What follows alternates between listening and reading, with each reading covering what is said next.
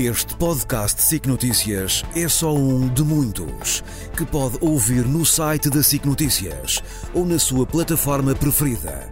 Os melhores programas de televisão, a opinião que importa e ainda entrevistas exclusivas em podcasts originais. Onde e quando quiser, leve no bolso todas as conversas. Fique a par das últimas novidades em signoticias.pt barra podcast e nas nossas redes sociais.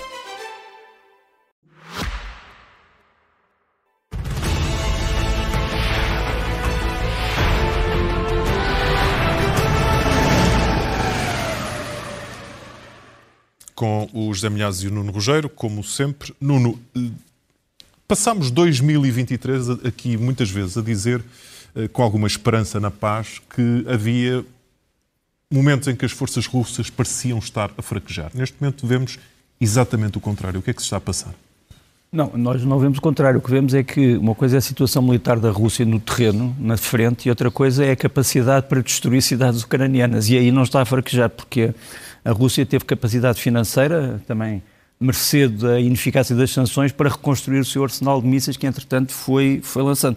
Repara, aquilo que está a acontecer neste momento e que vai continuar a acontecer é que em cinco dias a Rússia lançou sobre as cidades ucranianas 500 mísseis e drones, que é um, uma quantidade brutal. Uh, estes dois últimos ataques, ou três últimos ataques, custaram qualquer coisa como 3 mil milhões de dólares ao contribuinte russo.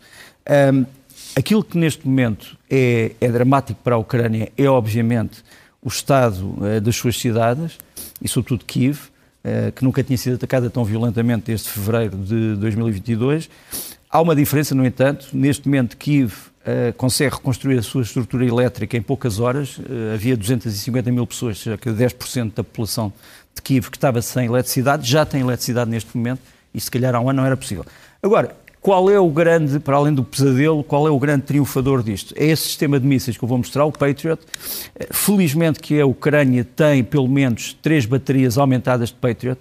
Uh, estes Patriot já destruíram, desde o começo da guerra, praticamente todos os mísseis Kinjal, os famosos mísseis hipersónicos que a Rússia lançou. Agora destruiu 10, tinha destruído 15 uh, antes.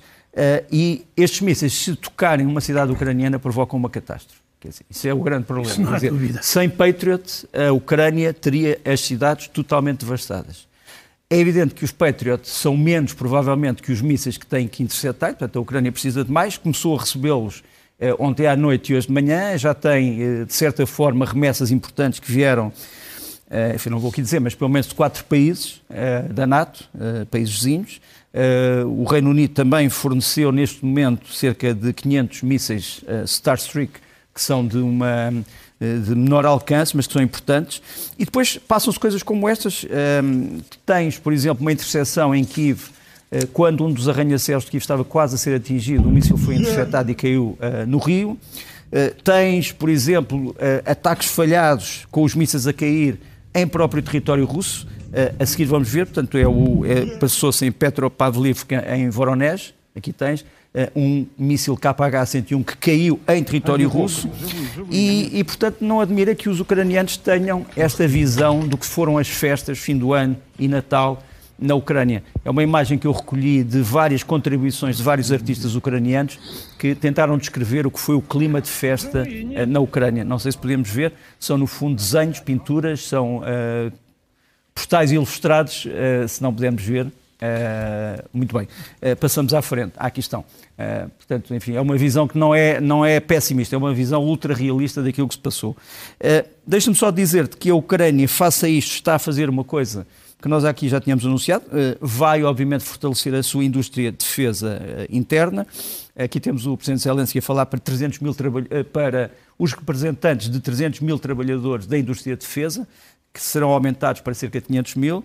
Eh, a Ucrânia está a colocar no terreno muito material feito na Ucrânia, por exemplo, este é o blindado Bucéfalo BTR-4, que é uma das joias da coroa do fabrico uh, ucraniano, e diríamos que, uh, enfim, uh, se te ajudares, Deus te ajudará, como se costuma dizer. Zé, entretanto, contigo começamos por relembrar algo que tem sido recorrente, que é a crescente revolta das mulheres russas. Olha, uh, pelo menos uh, são mais frequentes nas redes sociais e desta vez o vídeo que eu trago é de uma mulher russa de São Petersburgo que foi à frente de combate, mais propriamente à cidade de Berdiansk, que está ocupada pelas tropas russas, mas é ucraniana. Ela tensionava passar o ano novo com o marido e quando lá chegou, o marido estava há mais de um ano na frente e quando lá chegou foi-lhe dito que o marido tinha morrido no dia anterior. É, agora ela aqui lança um apelo desesperado às mães e mulheres combatentes para que elas, caso os soldados venham de licença à retaguarda, elas não deixem os seus filhos e os seus maridos regressarem à frente, mesmo que para isso eh, tenham eh, que fugir.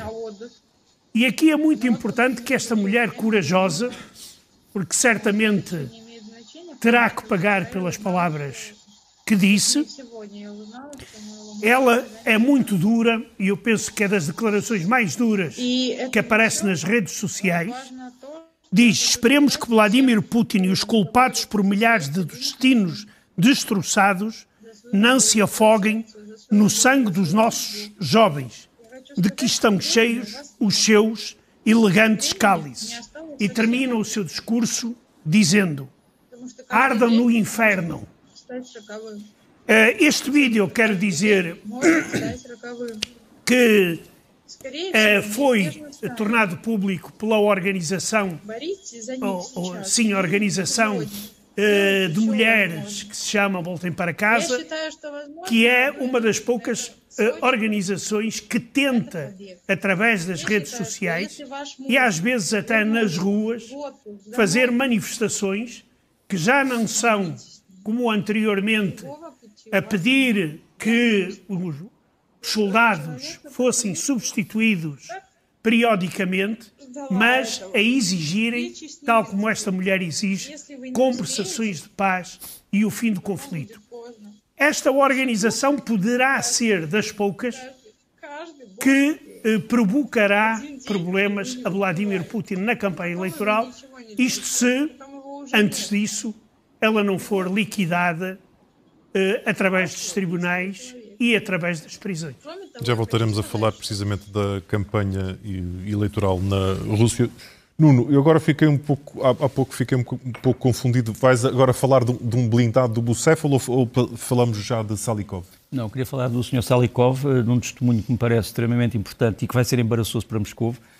Uh, Igor Salikov foi coronel da, do aquilo que se chamava antes o GRU, que o Rússia hoje chama GU, portanto, os Serviços Secretos Militares. Uh, ele fugiu uh, da Rússia uh, alguns em 2022. Nós, aliás, demos essa notícia sem dizer o nome dele, a dizer que ele tinha ido para a França com um oficial de segurança e que tinha começado a falar com as autoridades ocidentais. O Sr. Igor Salikov, que aparece aqui com um cartaz a dizer não há guerra, um, é um homem que decidiu confessar aquilo que fez desde 2014, primeiro no Donbass e até hoje. Nós temos, eh, tivemos acesso aos documentos que fazem parte da sua confissão junto do Tribunal Penal Internacional. Esses documentos foram entregues no dia 10 e no dia 15 de dezembro. Uh, aqui está o coronel, na altura em que ainda era um operacional. Ele vai contar várias coisas interessantes. Ele vai contar, por exemplo, que a, a organização militar profissional Redut que é do Ministério da Defesa, foi criada muito antes daquilo que nós julgávamos, foi criada em 1993, vem falar daquilo que se passou no Donbass. Ele, no fundo, diz que a Rússia tinha um sistema dentro do Donbass para incentivar a chamada separatismo, mas que era feito com forças russas, e ele identificou os responsáveis, controlaram o referendo, controlaram aquilo que eram as manifestações espontâneas do povo. Um, veio uh, também revelar uma coisa importante, veio dizer que as tropas russas estavam no Donbass, atacaram as suas próprias cidades para sabotar os acordos de Minsk, entre elas o, a cidade de Donetsk, portanto, criando uma manobra de falsa bandeira, como se costuma dizer. Veio dizer que uh, ele participou uh, como um dos comandantes no ataque à Ucrânia pelo Norte a partir de Chernobyl e que o plano era que, com traidores dos serviços secretos ucranianos ocuparem a sede do SBU, portanto, o Serviço Secreto Interno, em Kiev isso falhou. E depois descreve os massacres de Bucha e diz que infelizmente participou também nesses massacres e já foi confirmado junto à Procuradoria do Tribunal que realmente alguns dos nomes que ele fala estão confirmados como mortos. Uh, e, portanto, esta, esta história deste homem que andou a fugir uh, à criminalidade russa pelo mundo, ele foi para o Dubai, uh, depois de França, depois foi para a África do Sul, para a cidade do Cabo, tentou confundir os seus perseguidores, ele anda a ser perseguido, mas neste momento está num lugar seguro e continua à disposição do Tribunal Penal Internacional da Haia. E é um depoimento que pode vir a ser importante, assim importante, avance o processo. Zé, estávamos a falar aqui de oposição uh, russa, Putin, mas ela existe verdadeiramente? Olha, uh, digamos, existem pequenos elementos, como é, por exemplo, o caso de que este que eu vou dar aqui, vou mostrar aqui, o Boris Nadezhdin, que é dos poucos, digamos, ex-deputados que ousa criticar a guerra e que pretende candidatar-se ao cargo de presidente. Diz-se que a candidatura dele eventualmente foi autorizada pelo Kremlin, mas ele deixa desde já um aviso eh, muito curioso. Ele diz: Espero que no fim desta campanha eleitoral eu fique vivo, em liberdade e não seja agente estrangeiro. Ou seja, não vai nada otimista. No entanto, é preciso dizer que este, e ainda há alguns outros que poderão levar a guerra para a campanha, ainda são candidatos a candidatos. Porque o sistema eleitoral russo é um sistema complicado. Este senhor passou na fase em que realizou, digamos, um congresso de apoio a, a, a si próprio, Uh, depois uh, uh, teve que apresentar a candidatura à Comissão Eleitoral. Esta aceitou. Dois dos candidatos já tinham sido afastados nesse, nessa etapa e agora ele tem que reconhecer, tem que recolher 100 mil assinaturas. É possível, mas normalmente o que é que a Comissão Eleitoral faz? Chumba um grande número de assinaturas, alegando que são falsas, que foram mal recolhidas, etc, etc. Ou seja, ainda não significa que o nome dele vá aparecer no boletim de voto. Ou seja, mata candidaturas na secretaria logo. E, é? exatamente, porque, até porque há 38 candidatos. E no boletim eleitoral não deverão aparecer mais de 4 ou 5 além de Putin. Isto porquê? Para que não haja uma dispersão de votos.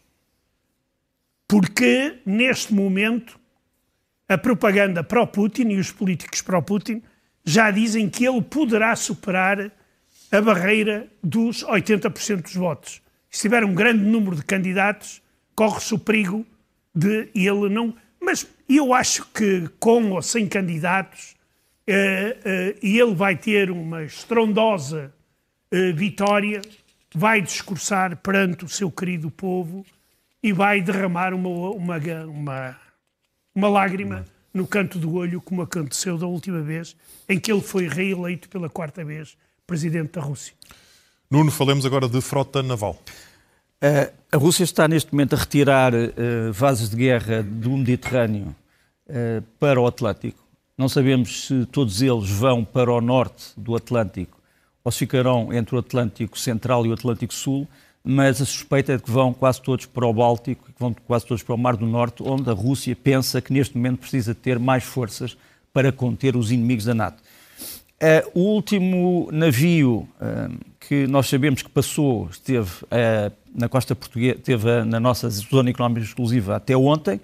Nós temos aqui imagens tiradas do navio português Uh, e de um observador que estava em Gibraltar deste navio. Este, este, navio é o navio reabastecedor da Armada Russa Ielnia, da classe Altai. Uh, é um dos únicos dois petroleiros que estavam no Mediterrâneo, e, portanto era muito importante no Mediterrâneo, mas foi retirado. E, segundo se diz, é apenas o primeiro de cerca de 20 navios de guerra que vão atravessar muito perto da costa portuguesa. Repara, no, ontem estava ali naquela zona, naquela zona a vermelho que mostramos, uh, ligeiramente sudeste uh, daquilo que poderíamos chamar a zona Braga-Porto. Portanto, estava uh, no limite da zona económica exclusiva, a sudeste a, perdão, a nordeste de Braga-Porto.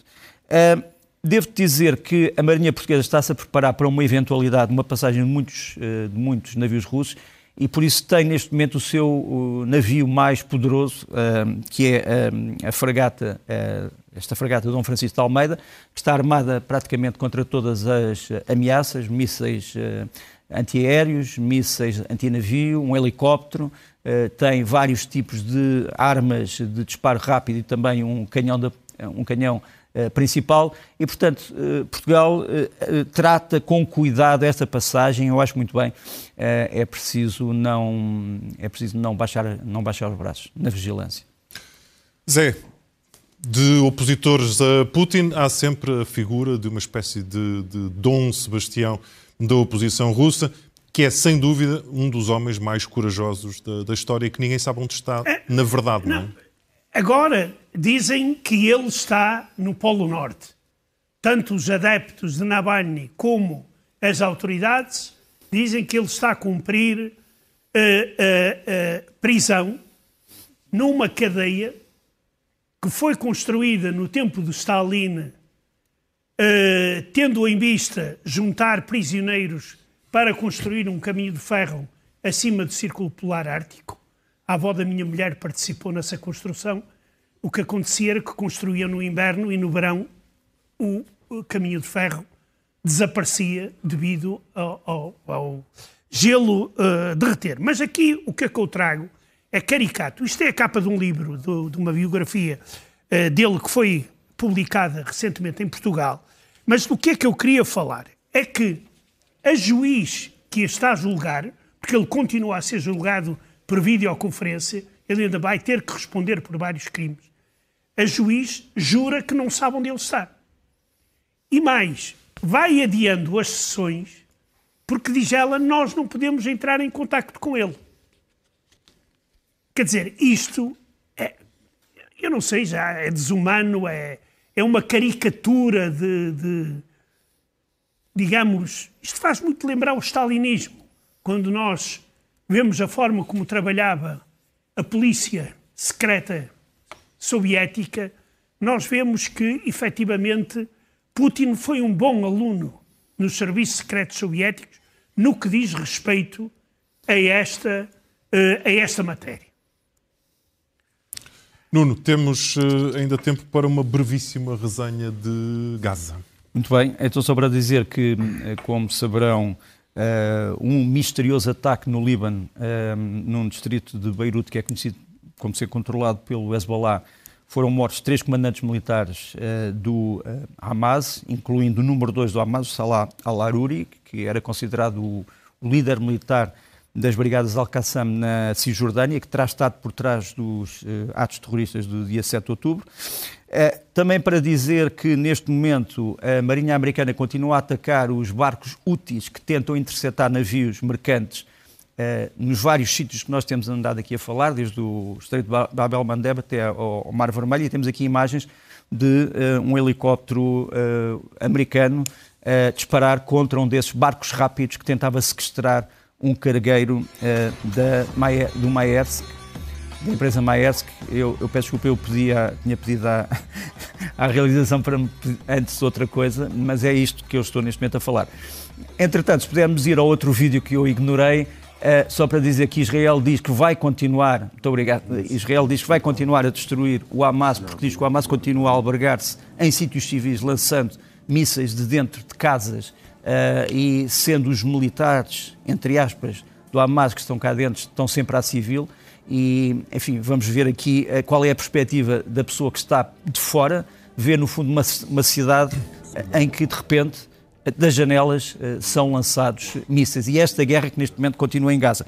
Por fim, uma curiosidade: a fragata que o Irão mandou para o Mar Vermelho, ehm, uma fragata da classe Alvan, é uma fragata que tinha sido lançada no tempo do chá da Pérsia e temos aqui o lançamento do primeiro navio dessa classe de fragatas, eh, ainda no tempo do anterior regime. Mas, no entanto, enfim, o anterior regime passou para este e a fragata continua. Nuno Rogério José Milhazes, ficamos hoje por aqui. Voltamos é a ver-nos na próxima sexta-feira. Este podcast SIC Notícias é só um de muitos que pode ouvir no site da SIC Notícias ou na sua plataforma preferida. Os melhores programas de televisão, a opinião que importa e ainda entrevistas exclusivas em podcasts originais. Onde e quando quiser, leve no bolso todas as conversas. Fique a par das últimas novidades em signoticias.pt/podcast e nas nossas redes sociais.